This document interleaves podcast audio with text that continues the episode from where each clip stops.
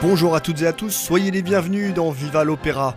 Je suis très heureux de vous retrouver pour tourner à nouveau quelques pages du répertoire lyrique. Et aujourd'hui, nous allons retrouver les personnages que nous avions laissés la dernière fois dans une situation inquiétante à la fin du premier acte, au cours de l'un des plus grands opéras de tous les temps, composé par un maître. Je veux parler de Tosca de Puccini. Alors voici un petit rappel du début de l'histoire nous sommes donc à la fin de l'acte 1. Nous sommes à Rome en 1800 et Scarpia, le terrible chef de la police, recherche l'ancien consul de la République défunte. Il s'agit de Cesare Angelotti qui a trouvé refuge dans une église où travaille le peintre Mario Cavaradossi, un sympathisant des républicains qui l'aide à se cacher. Le peintre pourrait aussi avoir une liaison avec la sœur du fugitif, la marquise Attavanti, c'est ce que soupçonne Floria Tosca, une cantatrice connue, la maîtresse jalouse et possessive de Mario Cavaradossi. Et c'est de cette jalousie que le machiavélique Scarpia, qui désire ardemment Tosca, va se servir pour arriver à ses fins, et nous allons voir de quelle manière il va s'y prendre.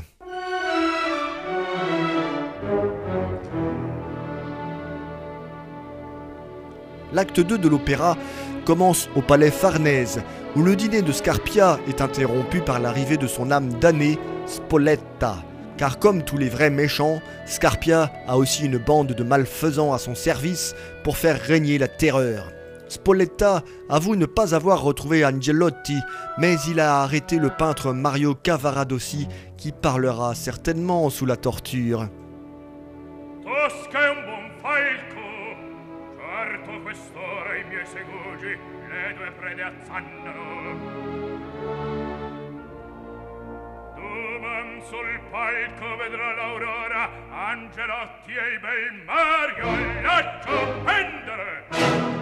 Tosca survient à la grande satisfaction de Scarpia, qui va pouvoir la torturer moralement, tandis que parviennent jusqu'à eux les cris de douleur de Mario, interrogé par le bourreau dans une pièce voisine.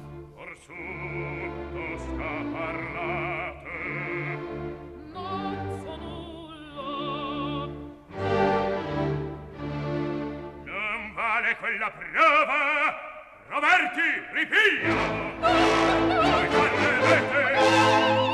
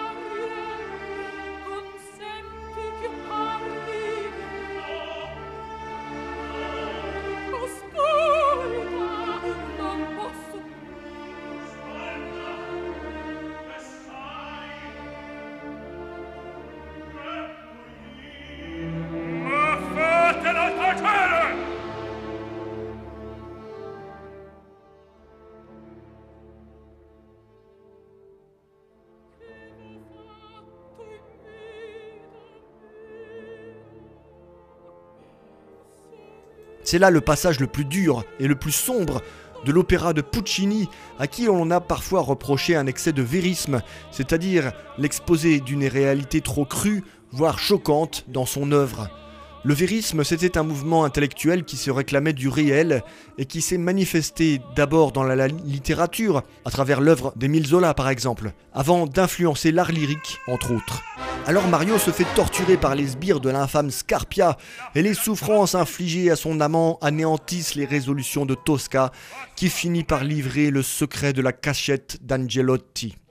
Quand on ramène Mario couvert de sang dans le bureau de Scarpia, il comprend que sa maîtresse l'a trahi et il la repousse.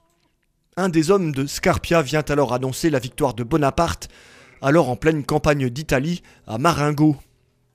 Cavaradossi laisse éclater sa joie en clamant sa foi en la liberté. D'emblée, Scarpia ordonne immédiatement son exécution, au grand désespoir de Tosca, prête à tout mettre en œuvre pour sauver son amant. Scarpia se lance alors dans un odieux chantage. Si Tosca se donne à lui, Mario aura la vie sauve. Tosca cherche vainement une consolation dans la prière, et elle se lamente. J'ai vécu d'art, j'ai vécu d'amour. Qu'ai-je donc fait pour mériter ça, Seigneur?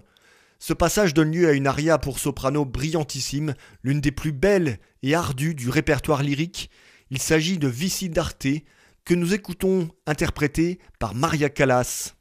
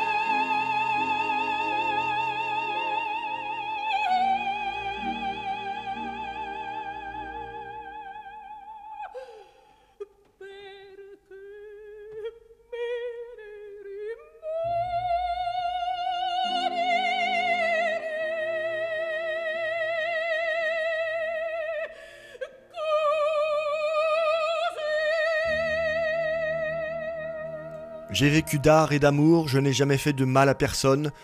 J'ai aidé en silence qui en avait besoin, j'ai mis des fleurs sur les autels avec ma foi. Et maintenant, mon Seigneur, pourquoi tu me remercies ainsi? J'ai donné mes bijoux pour le manteau de la Vierge, J'ai chanté au ciel, aux étoiles, pour les rendre encore plus belles, mais dans ce moment si triste de douleur, pourquoi, mon Seigneur, me remercies-tu ainsi? Ce sont les paroles de cet aria dans laquelle Tosca se laisse aller au désespoir et aussi à une sourde colère, en vain. Spoletta vient annoncer le suicide d'Angelotti, tout paraît perdu, la jeune femme cède au chantage de Scarpia en obtenant un sauf-conduit, et aussi la promesse d'un simulacre d'exécution pour sauver les apparences avant la libération définitive de Mario. Ainsi, les soldats chargés de fusiller Mario devront-ils tirer à blanc? C'est ce qu'assure Scarpia à Tosca. Mais au moment où Scarpia veut s'emparer de la cantatrice comme on se jette sur une proie, Tosca s'empare d'un objet sur son bureau et le poignarde avant de prendre la fuite.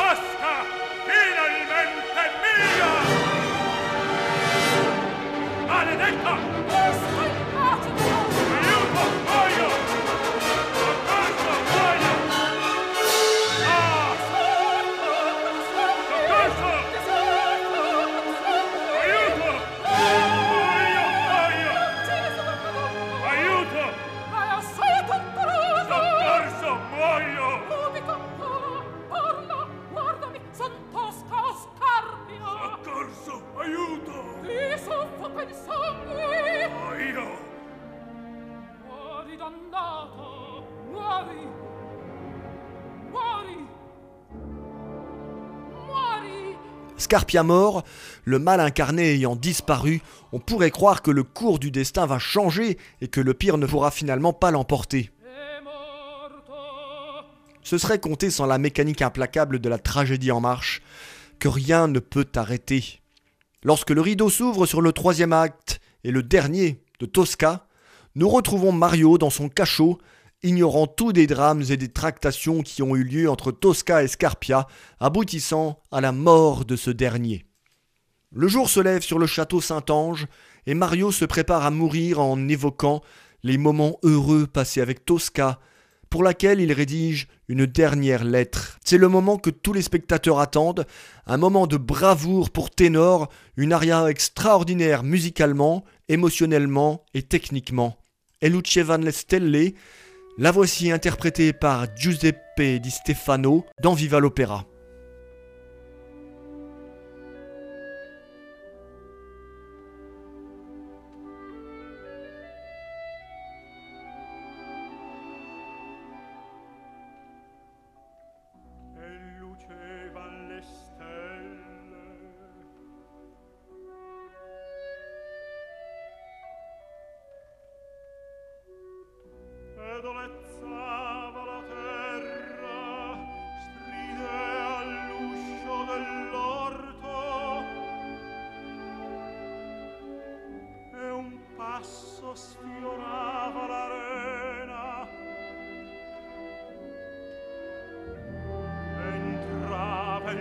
La fragrante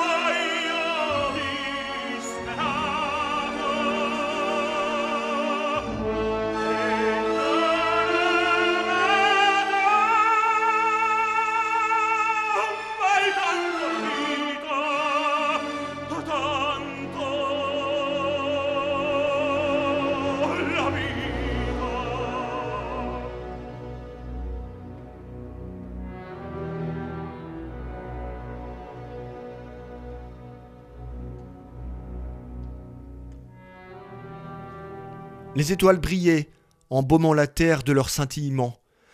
La porte du jardin grinçait. Un pas effleurait le sable.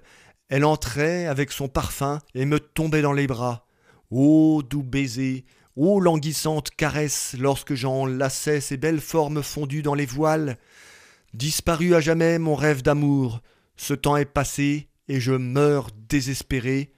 Je meurs désespéré alors que je n'ai jamais autant aimé la vie.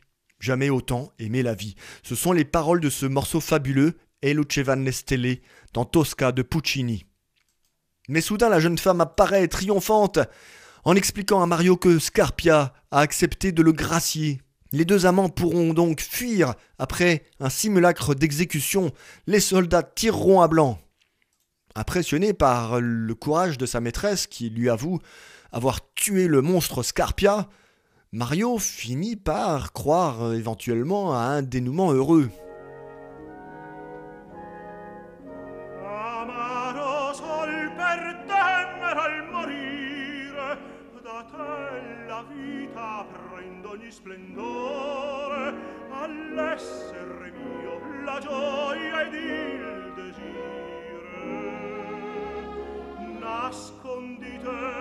parole di fiamma radore io folgorare i cieli e scolorire. Vedrò nell'occhio tuo rivelatore.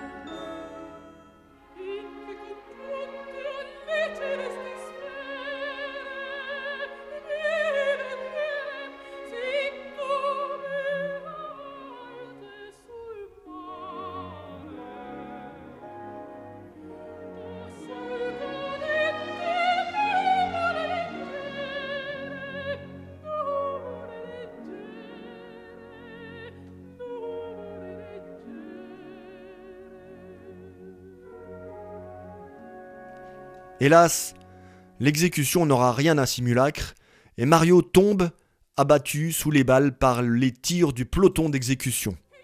Parole de Scarpia, parole de serpent.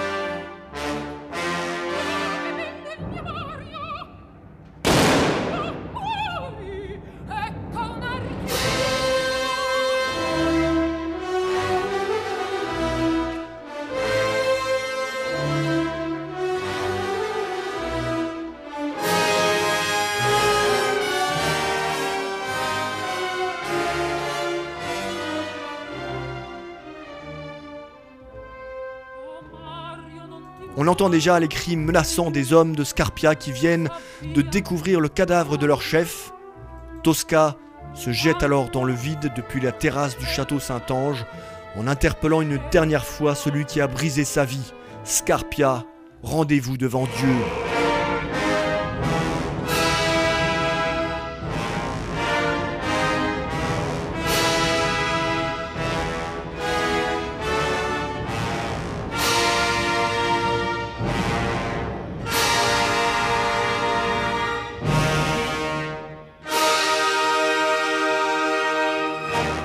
Son réalisme brutal, le caractère politique de Tosca a suscité beaucoup d'indignation, en particulier du fait du personnage de Scarpia, qui vient dire avec force combien les bourreaux peuvent travailler volontiers pour la gloire d'un gouvernement. Mais souvenons-nous aussi du contexte de la sortie de Tosca.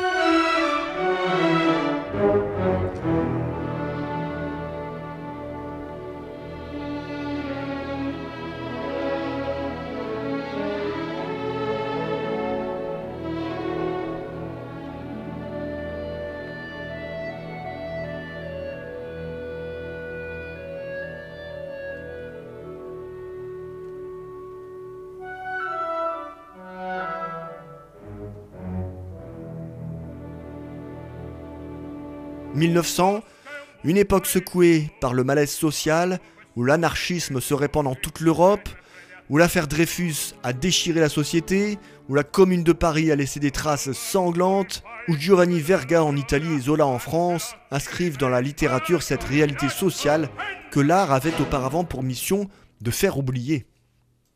Et c'est ce que rappelle Catherine Duhaut dans un excellent article que vous pouvez trouver sur le site opéraonline.com.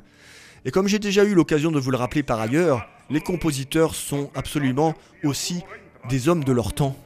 Les reproches formulés par les critiques sont révélateurs d'une profonde incompréhension face à la modernité de l'ouvrage qui s'impose par son réalisme puissant, résultant du contraste de situations fortes qui se succèdent à un rythme haletant en suivant un découpage qui annonce un autre art naissant, le cinéma. Effectivement, la musique de Tosca préfigure furieusement ce que seront les premières musiques de films, avec une influence qui ne se dément pas jusqu'à nos jours. Et je vous parlais à ce propos la semaine dernière de la musique de la guerre des étoiles. Avec tant de nouveautés et de puissance, Tosca a suscité l'indignation de la critique dès le soir de sa création à Rome. Une incroyable rumeur prétendait même qu'une machine infernale allait exploser au cours de la représentation. Le rejet de la critique n'empêcha toutefois en rien un formidable succès populaire. Partout à travers le monde, le public se laissa emporter par cette musique ardente. Et qu'importe si les accusations de vulgarité et de facilité viennent fustiger un opéra qui heurte frontalement les conceptions d'une partie du monde musical. Et heureusement, si l'œuvre avait ses détracteurs, elle a aussi eu ses ardents défenseurs et pas des moindres, à l'instar de Maurice Ravel en France. Alors je vous laisse avec la scène tragique et finale de Tosca de Puccini et vive l'opéra